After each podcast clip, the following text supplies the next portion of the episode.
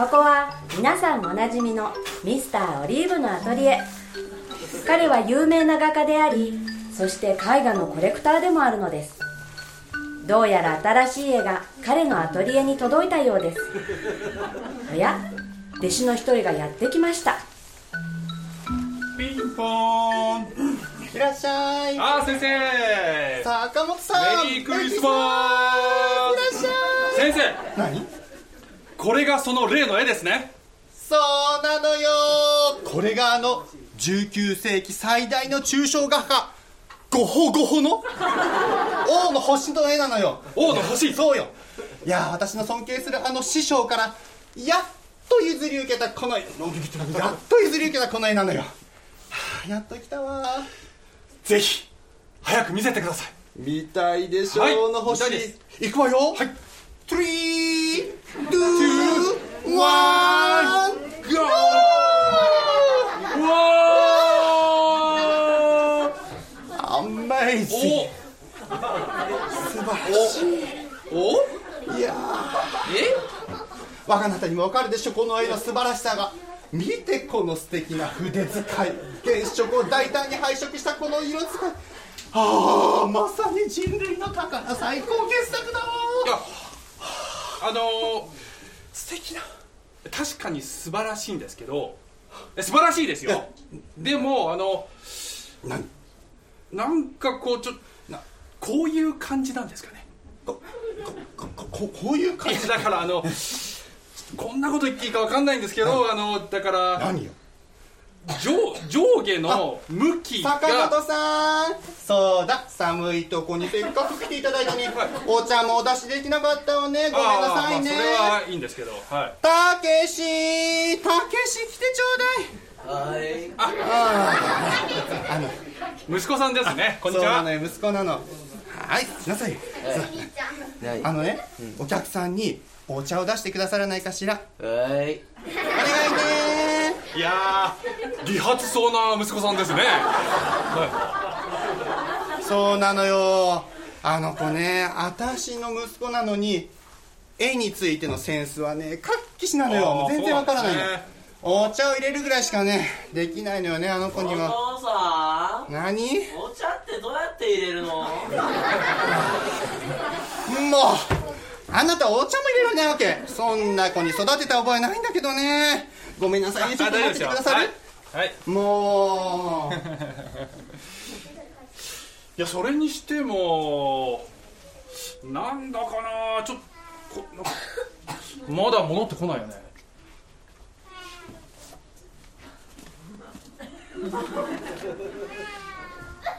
こうだよねやっぱりね。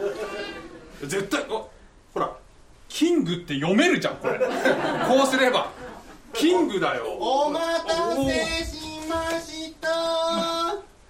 ごめんなさいね。手間取っちゃって坂本さん。あどうされたのと進めてください最近ちょっと運動不足で。そうですね。ちょっとやめてください。絵の前にもいやー先生あの素晴らしいんですけどさっきも言いましたけどう何？えこういこういう感じで正しいんですかね？あここあなたさっきから何言ってる人いや。かよくわからないんだけど。そうそう。あのねこの前の私の前のオーナーである師匠がこの絵持ったでしょ、はい。でその師匠がこの絵と一緒に写ってる写真があの有名な月刊アートに掲載されてるのよ。ちょっと見てくださいあれね。ほら、はいはい。師匠のこの姿ほらほら見て。ねえ。確かにそうなってますね。ねえ素晴らしいでしょ。あこういう風にしてね。ーはこの絵の所有者は代々はい。この絵と一緒に写真に写って月刊アートになるっていう伝統なのよ。あーはいはいはいはい。あそうそう師匠の前のね持ち主はこの方なのよ。ちょっと見てくださらない？いあ素敵でしょ？やっぱりこういう感じなんでですね。そうやって伝統が受け継がれてきて次は私の番ってわけはあ名誉なことだわ。そうなんですねやっぱり。うーん。なんだかああなた。え？実は。え？気づいてるんでしょ。何人にですか？ことよ。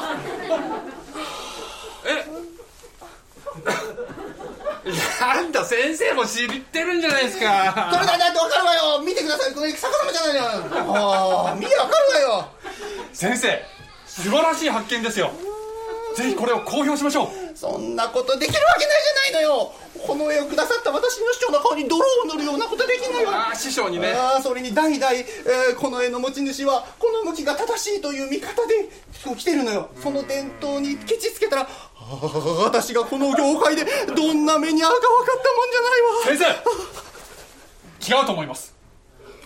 この絵を描いたゴホゴホの意志を尊重することの方が大切ではありませんか。作者の意図をしっかりと汲み取ってこそそれこそが真にアートを愛する者の姿勢ではないでしょうか。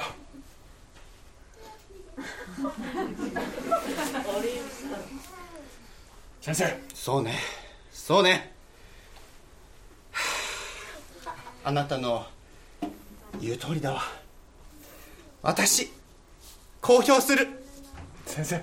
ありがとうね坂本。頑張りましょう。ね。公表するわ。勇気を出して。ありがとう教えてくださってピンポーン。どうぞ。やいやオリーブ君。久しぶりだね。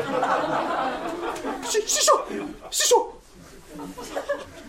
お久しぶりいやー久しぶりだ。久しぶりにこの素晴らしい絵を見たくなってえーありがとうごねざいます。その説は本当に。いや変わらずこのデザインこの構図素晴らしい。そうですよね。いやわた私先生チャンスですよ。チャンスあの師匠師匠師匠あのこここの絵についてあの申し上げたいことがあるんです。あのこの絵の向きなんですけど。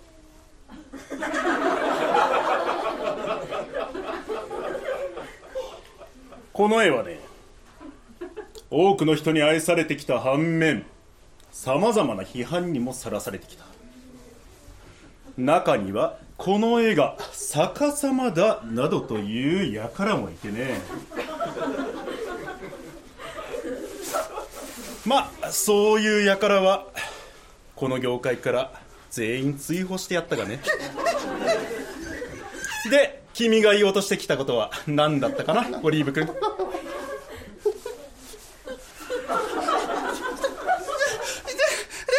のあのそそそそそれでも申し上げたいんですこここの絵はこの絵は私も逆さまだと思うんです表情が見たい。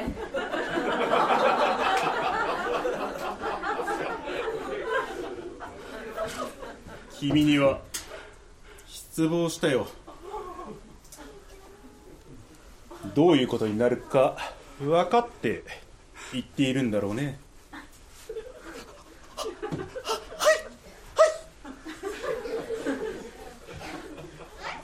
君もこの絵が逆さまだと思うのかね？重い重っおおお重っ。重い。思いません、いやえだってそんな偉大な先輩方の味方に疑いを抱くようなことあるわけないじゃないですか。もうさっきオリーブ先生がそんなこと言い出すもんだからびっくりしちゃって僕も。いやー。坂坂坂本さん坂本さん君はなかなか見どころがありそうだありねがとうございます。さあこんなところには見切りをつけて私の弟子にならないか？はい。お願いします。よろしい。では行こう。坂本さん師師匠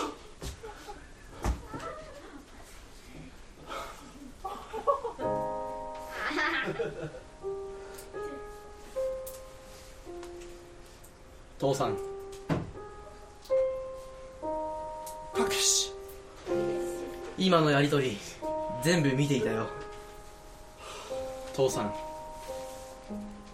すごくかっこよかった。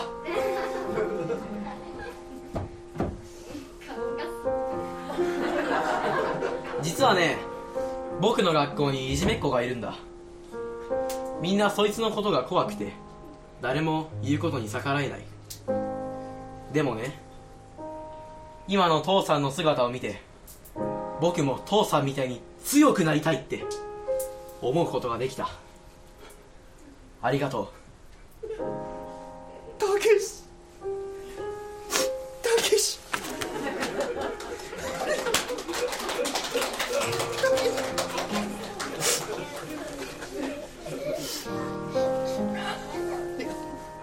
ところでさ父さん。今度この絵と一緒に月刊アートに載るんだよね。どんな感じで写真撮るの？そうね。もちろんこの絵は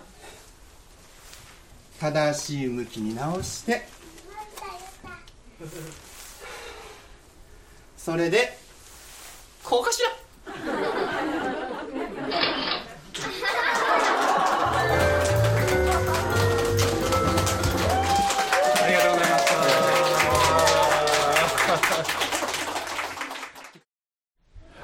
改めましてメリークリスマス。はい。ということで東方の博士に学ぶ星の見つけ方ということでねお話をしていきたいと思います。いいでしょうか？皆さん、えー約2ヶ月前のニュースですがオランダの抽象画家ピエト・モンドリアンの作品。この人20世紀最大の抽象画家の一人と言われている。この人の「ニューヨークシティ」という、えー作品が77年間さまざまなギャラリーで逆さまに展示されてきた可能性が高いことが分かったと。実際はこうです。という話でね。でこの作品は1941年に制作されて、えーその4年後1945年にニューヨーク近代美術館で最初に展示された時にすでに逆さまだったんですって。で、えー最近学芸員のズザンネ・マイヤー・ブーシャさんという人がこれおかしくね？ということで調査してみると作者が自分のアトリエでこの絵と一緒に写っている写真があってえーそれが逆向きだったということでおそらく間違いないでしょうと。ところが、えーこれねカラフルな粘着テープを貼り付けて作られてるんですよ。であの長年の向きと突然逆にすると重力が逆にかかるので作品が劣化してしまうかもしれないので今後も逆のまま展示するしかないそうです。でねきっとこれを展示してきた人たちはまさか最初の展示でしかもあの権威ある有名な美術館が過ちを犯していたなどと誰も疑わずに前例をひたすら引き継いできてしまったのでこうなってしまったんじゃないかと思うんですけどね。まああの見る人にとってはねあの別にどっちでもいいんじゃないってさては皆さんも思ってると思うんですけど、ね、私はあのこっちが正しいことはちゃんとわかるんですけどあの皆さんはそこまでには至ってないと思いますけど、えー作者はもしかしたらこの向きに大変なこだわりがあるかもしれないですよね。絶対にこっちが上じゃないとダメなんだよそうじゃないと意味ないんだよって思ってるかもしれないですよね。クリエイターつまり創造主の意図を踏みにじってしまってきてるかもしれないですね。でもし作者が今のこの状況を見たらできることなら自らそこに行って自分の手で壊れかけた絵を修復してそして向きを正したいと思うかもしれないですね。さあところで皆さん。私たちの生きるこの世界は偉大なアーティストによって作られたこだわりの作品です。それは神ご自身が王であるということを前提にしてそれを意図して作られた作品です。そうでなければ意味のない作品なんですね。しかし初っ端からあのエデンの園で人間はこの図式をひっくり返してしまいました。我らを作った神が王であるはずなのに作られた人間の方がこの世界の王として君臨しその世界の見方を変えてしまった王である方はもはや王には見えない。そしてその逆さまになったままの世界の姿を連綿と継承し続けている。誰がそういうことをするのかというと聖書はこう言っています。この世の知者が権威ある立派な人たちがこの世の学問が神などいない世界は勝手にできたのだ。聖書などおとぎ話だと言って人間こそこの世界の中心であるというその世界のピクチャーをそれを世界観と言いますけどね。を今も引き継いでいるのではないですか。神はその勘違いを正し自らの手でえこの壊れた作品を修復し向きを正しい方向に変えるためにこの世界に降り立ってくださった。それが皆さんクリスマスでありますね。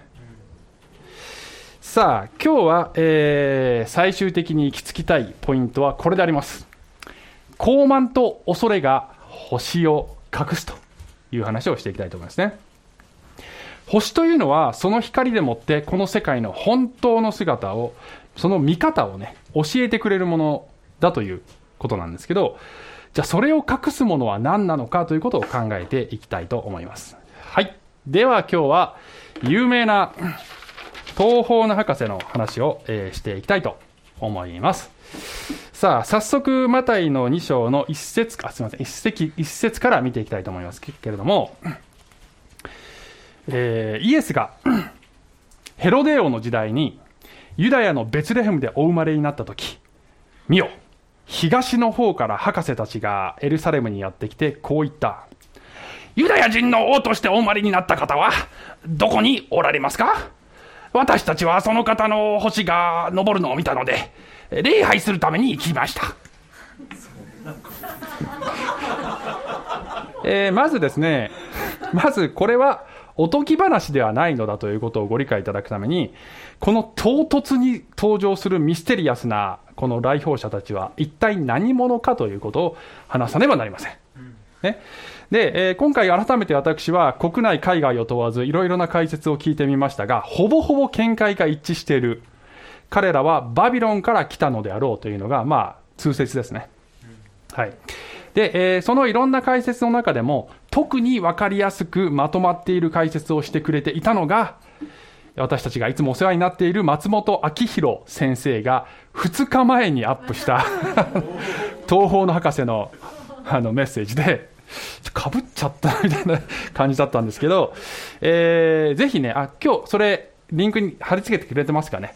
今春今貼り付けてますので、えーぜひそれを見ていただきたいんですが、あの、情報が結構被っているので、なるべく被らないように、ここではかいつまんで、必要な部分だけを説明します。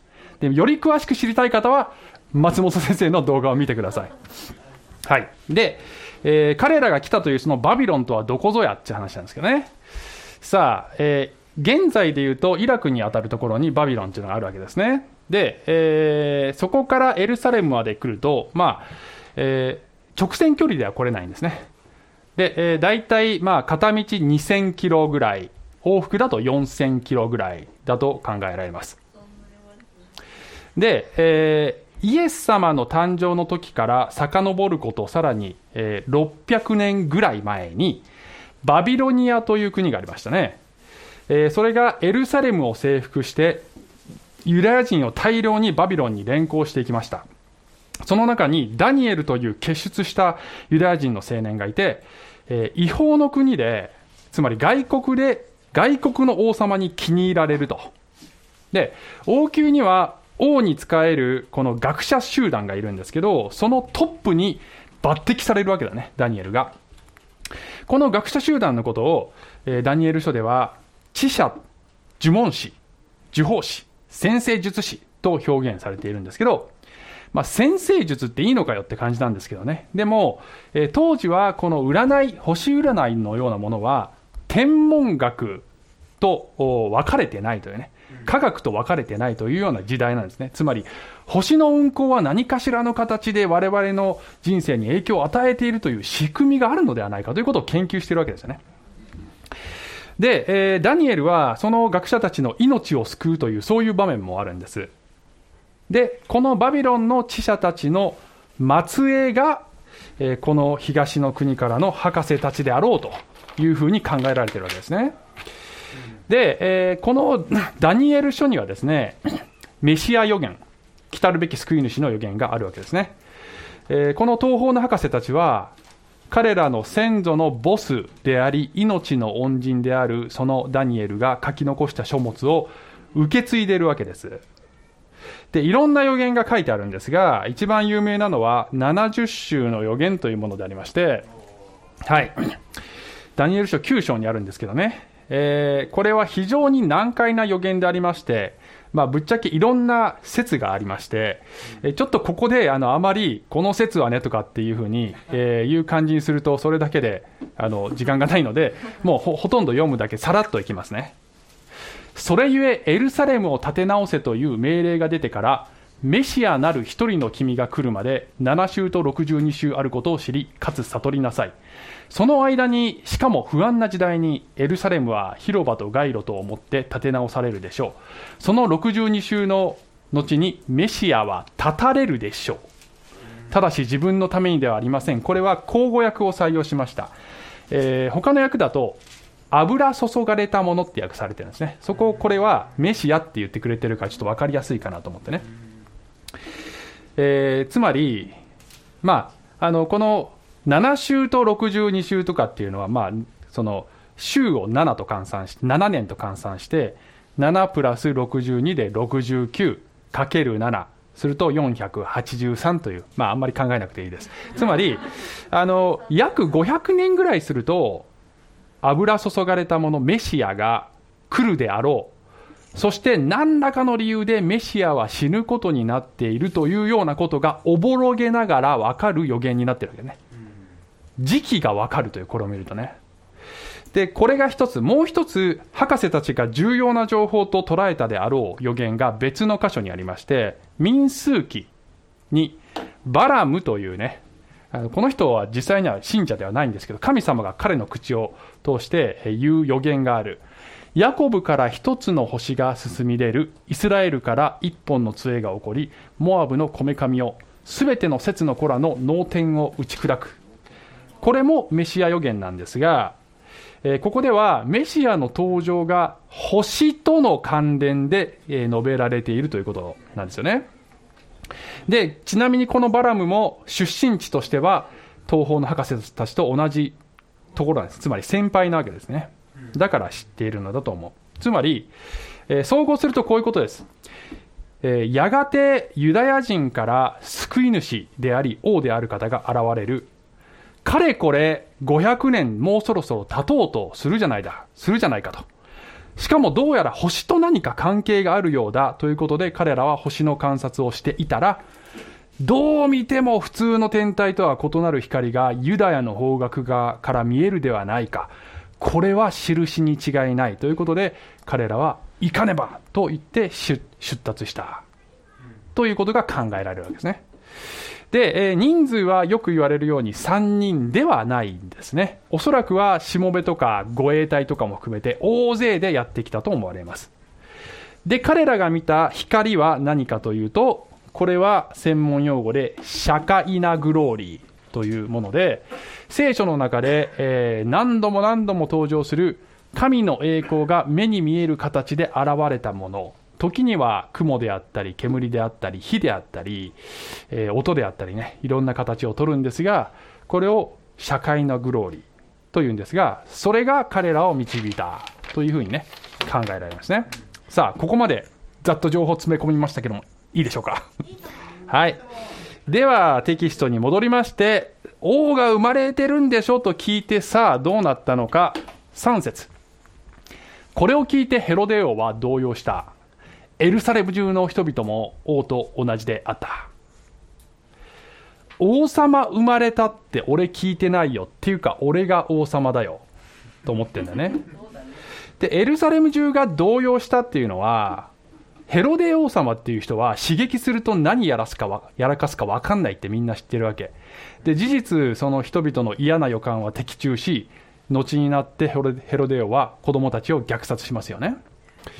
で、えー、と聖書以外の別の歴史の記録でもヘロデオは猜疑心の塊のような王様で王位を脅かす者は妻でも子供でも自分の妻でも自分の子供でも殺したという記録が残っているわけですね。さあ4節。王は民の祭司長たち立法学者たちを皆集めキリストはどこで生まれるのかと問いただした、キリストという言葉はギリシャ語です。これをヘブル語に戻すとこれがメシアであります。メシアとキリストは同じ意味。油注がれたものという意味です。つまりダニエル書にあったあのメシアってどこから来るんだよと。どこで生まれるんだよと。その生まれる場所はダニエル書には書いていない。が、えー、ユダヤ人のこの宗教の専門家たち、ね、祭司長や立法学立法学者たちは別の予言を知っている。それを引用する五節。彼らは王に言った。ユダヤのベツレヘムです。預言者によってこう書かれています。ユダの地ベツレヘムよ。あなたはユダを治める者たちの中で決して一番小さくはない。あなたから治める者が出て私の民イスラエルを牧するからでやる。これは旧約聖書の三箇所五章の2節の引用ですねこんなの当然知ってるよって感じなんですね彼らにとってみればそしたら7節はい。そこでヘロデは博士たちを密かに呼んで、彼らから星が現れた時期について詳しく聞いた。そして、行って、幼子について詳しく調べ、見つけたら知らせてもらいたい。私も行って、拝むから。と言って、彼らをベツレヘムに送り出した。この二枚舌ぶり、偽善者ぶり、見事なものですね、これね。はい。そうすると、9節博士たちは王の言ったことを聞いて出て行った。すると見よかつて登るのを見たあの星が、彼らの先に立って進み、ついに幼子のいるところまで来て、その上にとどまった。その星を見て彼らは、この上もなく喜んだ。さあ、ここで、えー、通常の天体などでは全くないということが、ますますはっきりしました。で、えー、この上もなく喜んだという、この言語では、あの、もうすっごい強い表現なんですね。ものすごい強い喜びだということが表現されているらしいんですが、えー、この喜びの理由の一つとしては、私が思うに、この前までは彼らは相当絶望してたからだと思うんですよね。ものすごい大変な犠牲を払ってエルサレムについてみればですよ、皆さん想像してくださいね。街のどこにもお祝いムードがない。王宮に行ってみれば、メシアってどこで生まれるの？どこどこですよって。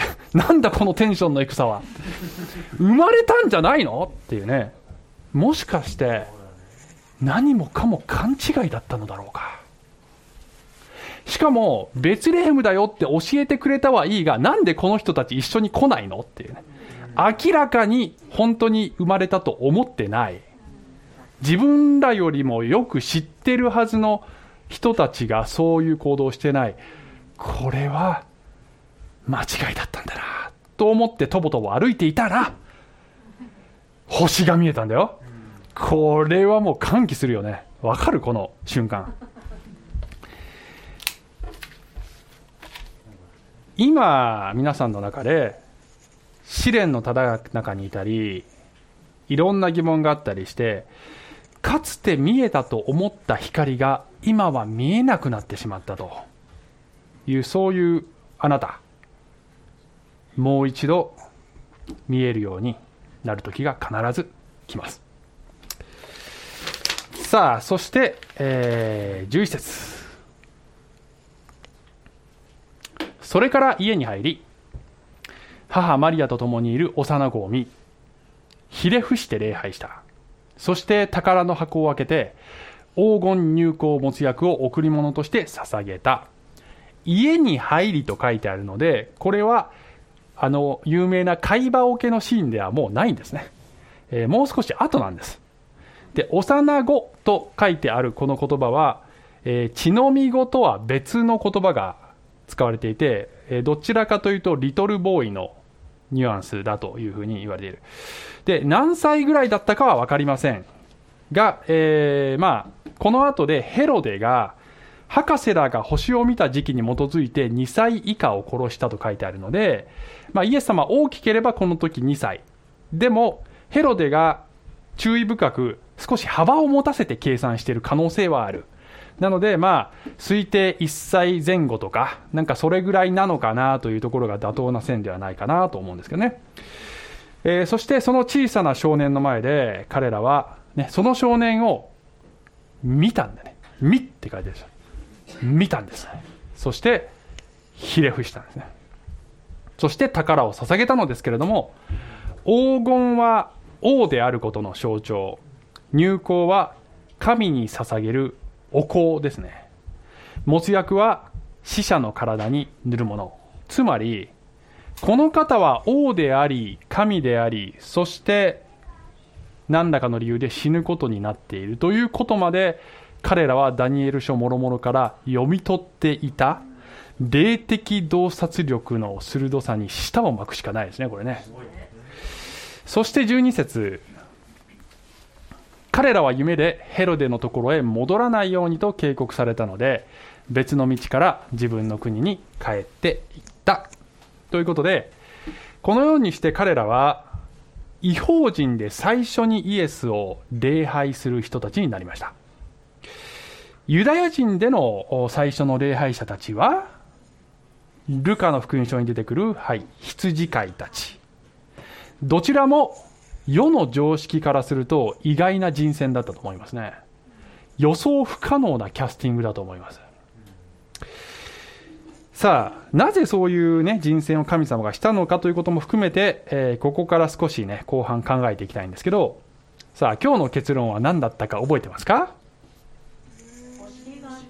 星があったね。ということしか覚えてないみたいですけど。お高慢恐れ。あ 高慢と恐れが星を隠すというねところに今向かっておりますけども。さあここから、えー星というキーワードで人生に絶対欲しい3つのステップ。人生に欲しい3つのステップを考えていきたいと思います。はいえー 引かないように。はいはい。1つ目。星に気づくことが人生には必要でありますね。博士らが星に気づいたのは、まあ、さっき言ったようにダニエル書などの情報を得ていたからですがすでに与えられた啓示にきちんと応答していたのでありますね。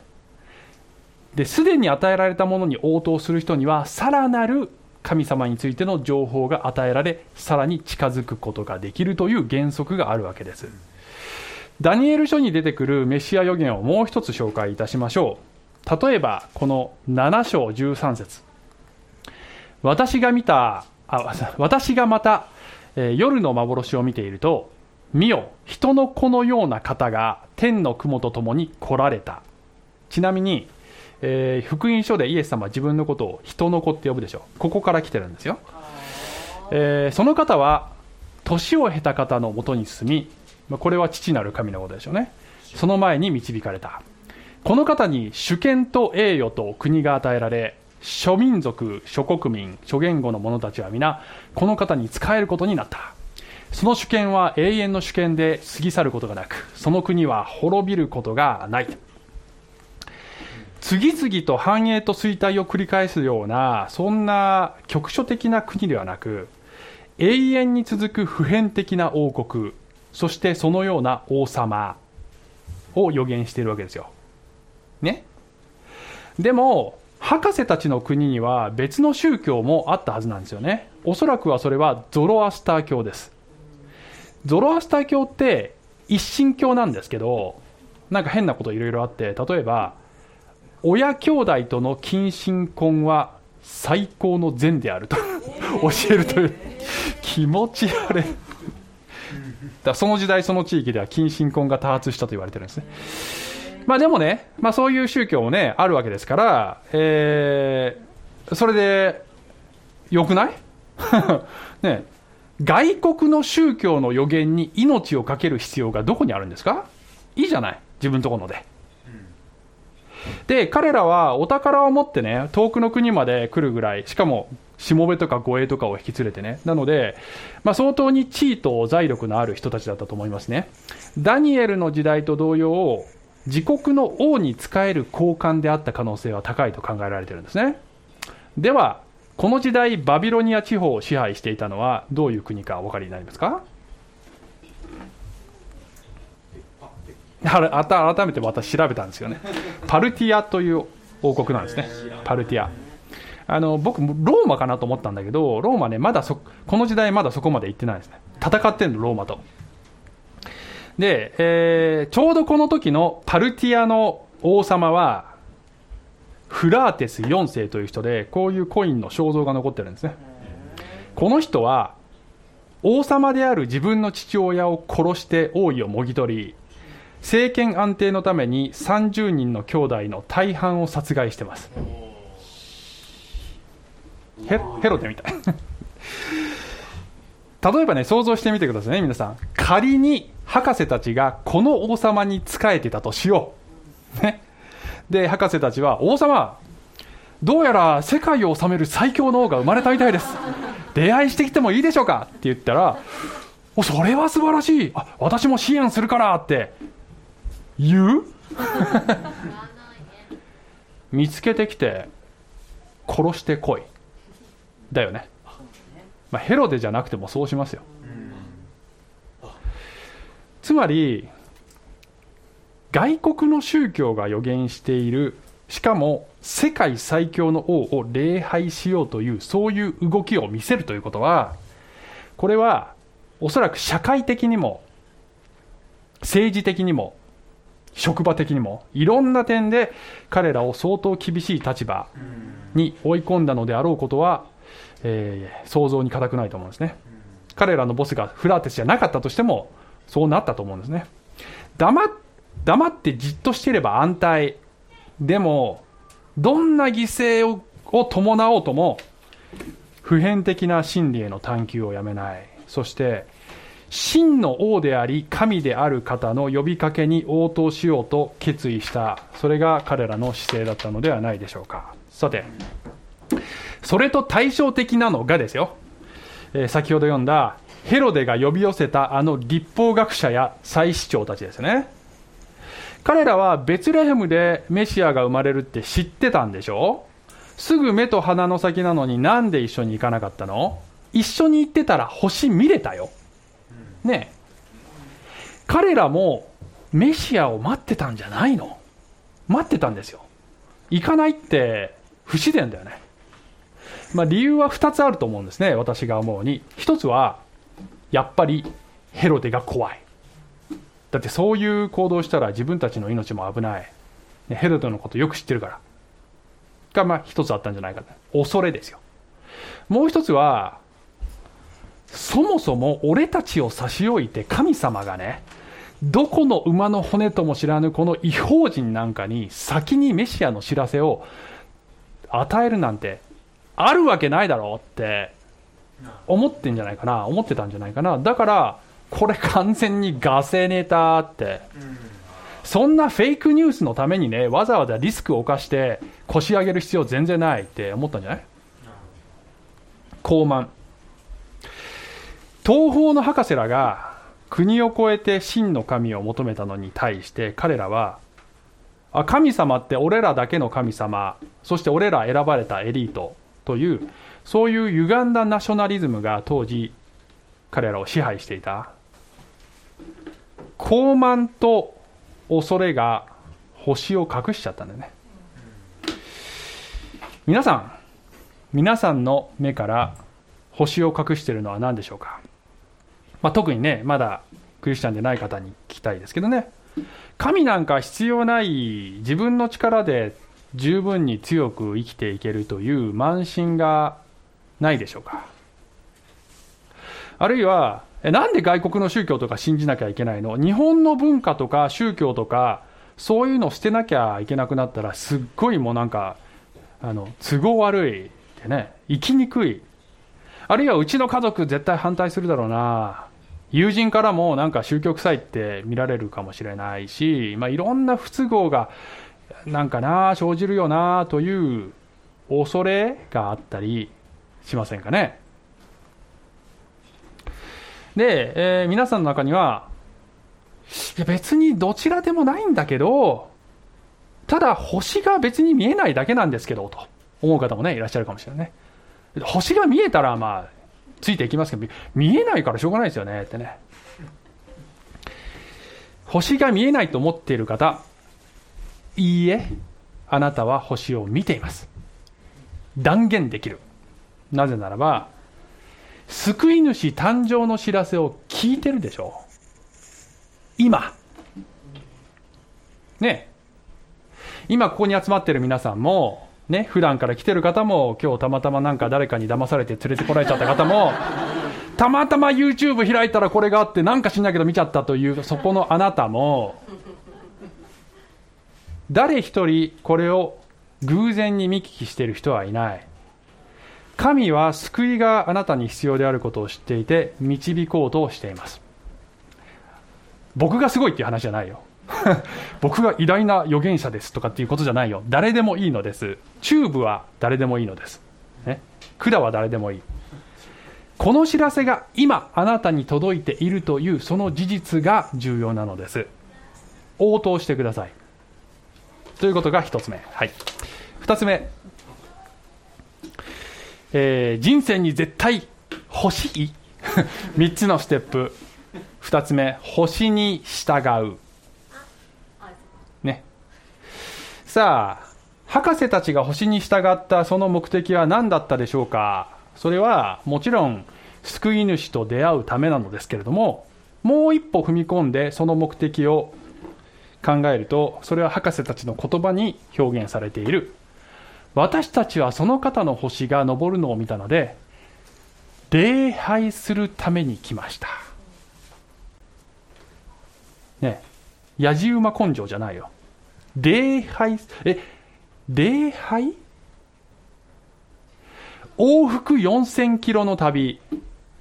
膨大な時間とエネルギーと財を投じ命の危険すら冒してそれで何？礼拝。だけ？礼拝のために行ってそして礼拝しました。そして帰りました。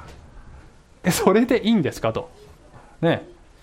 なんかこの偉大な王様に会ってさ褒美とかもらいたくなかったの？ってね。ゲットしなかったの褒美とかね。あるいはこの方が王様として君臨した暁には自分らを取り立てていただけるという直筆サイン入りの証書とかさ欲しいよね普通。せっかく聖地旅行に来たのに土産にイスラエル産のワインの一つも買っていきたいよねこれね。まあヘロデのヘロデのせいで買えなかったのかもしれないけど。ね。でそれで何？家に帰ってみればさ家族とか友人から「ねえねえそれでどんな収穫あった?」って聞聞かれて「礼拝してきた」うーんって。でしかもさ本当にあったというこの王様にあったという証拠すら持ち帰って持ち帰ってないよね。これ普通信じてもらえる？でも彼らは喜びにあふれて帰っていったと思いますね。皆さん皆さんに聞きたい。私たちは今何のためにここに来てるんですかね？オリーブ教会は行くと楽しいからもちろんそういう教会でありたいと願ってます。面白い劇も見れるし。仲間に会えて嬉しいからもちろん大切なことだと思います。まあいろいろな恵みを受けて帰ることができる。もちろんどれも間違ってない。でもね厳密にはですよそれらは礼拝の目的というよりはむしろ結果ですね。では目的は何かというと捧げることでありますね。ローマ書12章の一節。あなた方の体を神に喜ばれる聖なる生きた捧げ物として捧げなさい。それこそあなた方にふさわしい礼拝です。この幼子の前にひれ伏して時間も持てるものも自分自身の存在も握りしめている宝もなんか将来こうなってほしいという夢や希望も全部この方の前にどさっと置いてこれは全てあなたのものです。いかようにでもお持ちください。ということ。毎週私たちはここに礼拝に来て帰るときに今日の牧師の話は良かったなとかまあ60点ぐらいかなとか。ねまあ、どんな収穫があったかなと考えるのは大切なことでもそれ以上にその前に自分に問うべき質問は今日私は自分を捧げることができただろうかという質問ではないでしょうか。この方と出会えた奇跡この方に自分を所有してもらえるというその喜びそれですでに十分すぎるほどではないでしょうか。そして、えー、その彼らとまたここで対照的なのがヘロデ王様ね。ヘロデ王様。ヘロデ王様ってあの聖書の別のところに出てくるある人物にすごく似てると思うんですけどそう思いません？クイズ。あサウル王様。それこの間言ったから即答したんだね。忘れてまいいや。はい。ね。あそうそう。さっきね意図的に声を似せたんです。さすが。はい、はい、気づいてくれて嬉しい。ね今ダビデ物語シリーズでやってるんですけどね。イエス様より1000年も昔、えー、ですよ。ダビデはイエス様の方ですという話をずっと説明してますよね。イエス様が通るようなことをダビデもいろいろ通るんだよね。でダビデが頭角を現した時サウル王様は恐れ王位を守るためにダビデ殺害を試みる。その過程で妻子の町を虐殺するっていう事件もありましたね。やってることもキャラもそっくりだこれ。でその時その時にねもう話したテーマなんですけど結局サウルもヘロデも自分が王座に座るということに固執して本物の王が来られたのに王座を譲ることができないという罪人の象徴になっているわけですね。自分が王でいたいという傲慢そしてそれを失ってしまったらどうなるのだろうという恐れ。傲慢と恐れそれが星を隠す。これは礼拝と真逆の姿勢でありますね。私やあなたの心にもヘロデがいるのではないでしょうか。さっき礼拝とは捧げることだと言いましたがもっと別の表現をすれば自分の人生の王座をつまり自分が思う通りに人生をコントロールしていたいというその王座から降りてこの方にどうぞあなたがここにお座りください。私はあなたのしもべですと。告白すること。それを週1回1時間半やればそれで OK という話ではなく礼拝とは生き方そのものでありますね。礼拝とは生き方です。博士たちが見た星は何だったのかということを私は何と言ったか社会なグローリーだと言いましたね。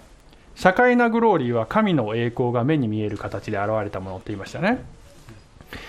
人生の目的は自分が王座に座って栄光を受けることそしてそれを成し遂げた者がこの世では成功者と言われもてはやされる。それがこの世の価値観。聖書はそれを逆さまにします。逆さまに戻すと言った方がいいでしょうね。神の栄光のために生きることそれがすなわち礼拝の生き方でありそれがすなわち星に従うこと。であります。それが2つ目。さあ3つ目。人生に絶対欲しい？もうくどいと。もういいよそれ。いいよそれ。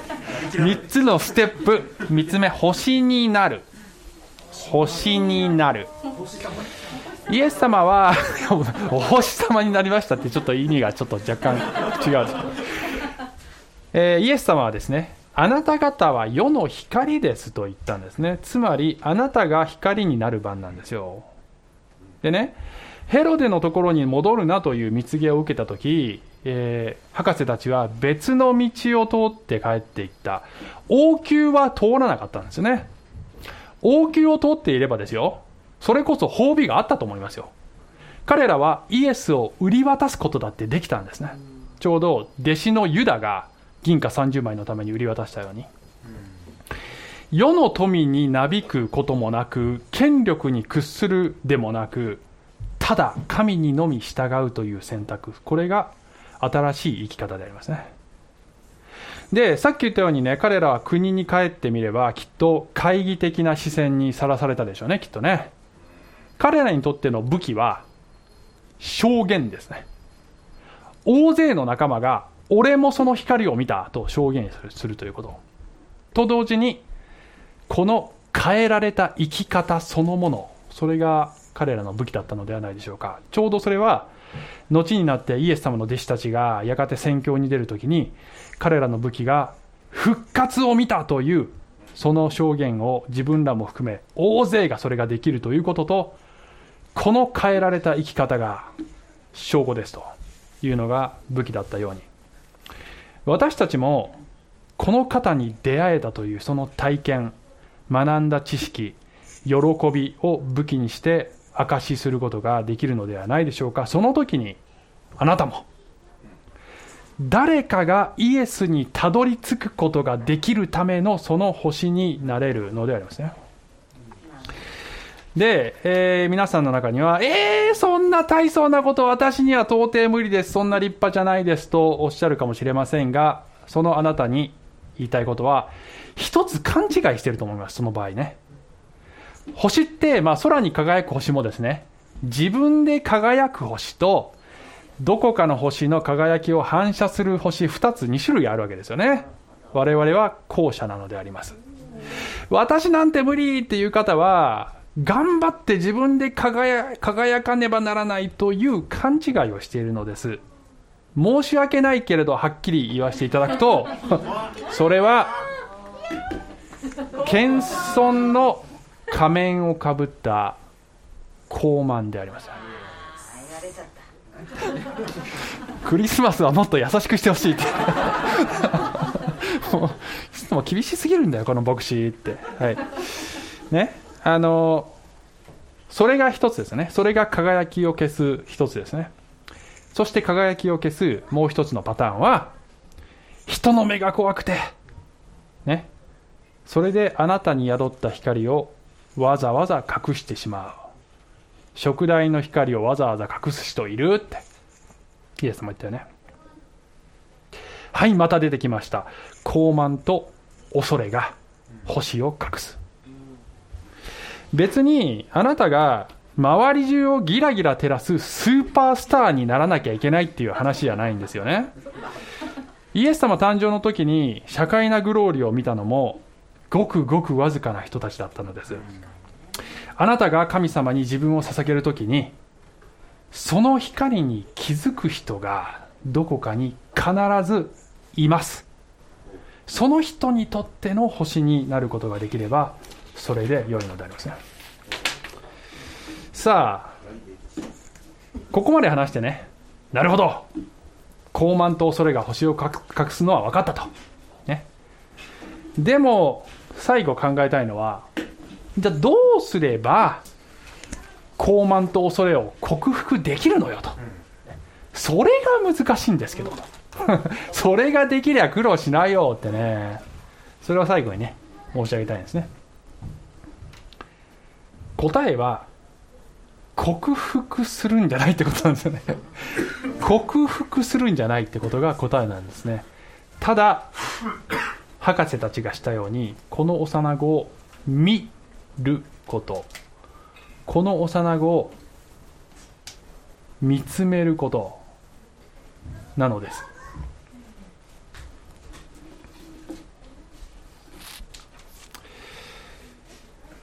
人は皆探求者ですよね。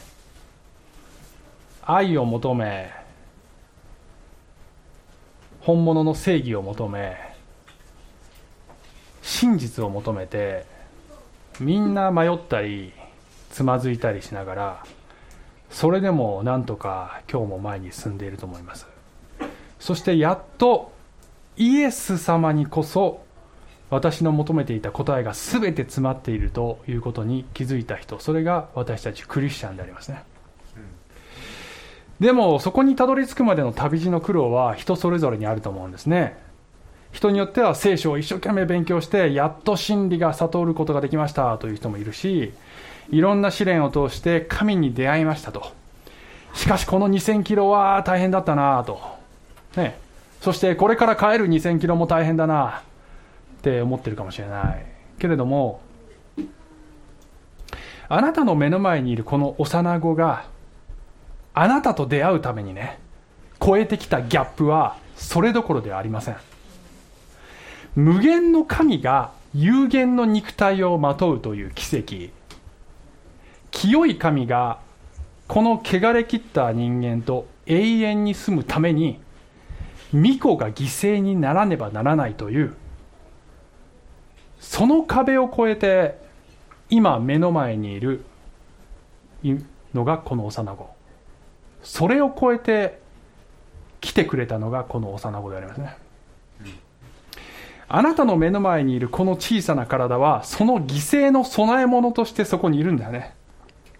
その小さな子しか私たちを永遠の死から救うことのできる誰かはいないんですね。この幼子だけが希望なのであります。手を差し伸べればきっとそっと握り返してくれるであろう。その小さな小さな柔らかい手はやがて私の身代わりに差し貫かれることになるその手なんですよ。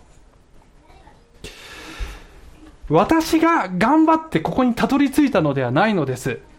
この方が私に会うために遥かな旅を越えて私に会いに来てくれたのであります。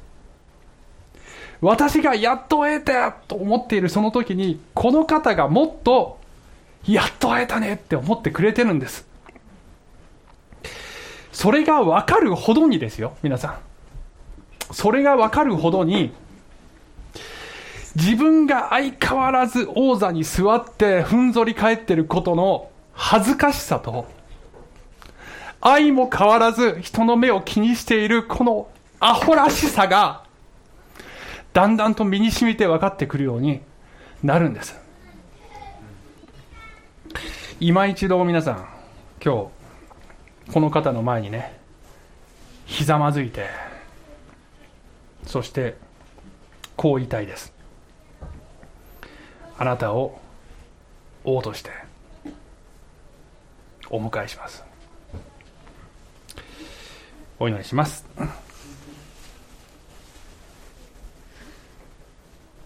主よ。